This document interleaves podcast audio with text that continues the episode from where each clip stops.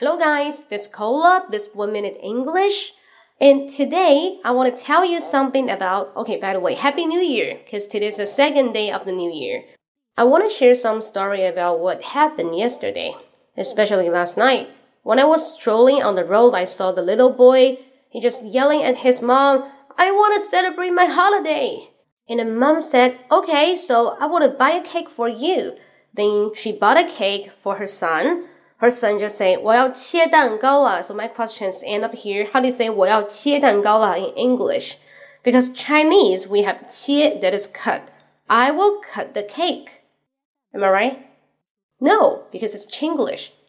当我们会想到 a cut the cake，切嘛不是就是 cut 嘛？记住啊，这个千万注意。中国人我们想的是一个动词，在老外眼里是两个动作的开始跟动作的结束，就在于说老外他强调的是。 我们中文一个动词切，那它切的程度怎么样？对我是用刀切下去的，是 cut。那我是切二分之一呢，还是切三分之一呢？你总要给我个程度吧。切蛋糕是什么？切断掉，这个断就是 off。off 表示什么？从一个整体状态中的脱离。So cut off。cut off the cake。cut off the cake。OK，那其实这一点就点醒大家说，老外介词的重要性。我们中国人说话不喜欢用介词。因为对我们来说，我们之前学过的英语啊，介词就是什么上下左右，对吧？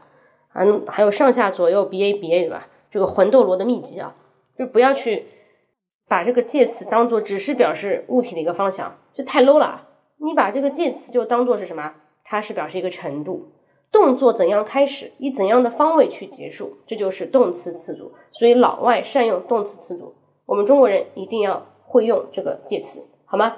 那关于更多的介词分享呢，我下次再分享。如果想听这个系列课的话，就到我公众号去打一。公众号我不报了，每每集都报，自己前面去看一下，好吗？公众公众号后面不是打一，打个六啊，就进去听我这个介词的分享。All right, so happy New Year again. Wish everybody will have a wonderful New Year, especially for improving your English. Okay, so keep going now. See you next time. Bye bye.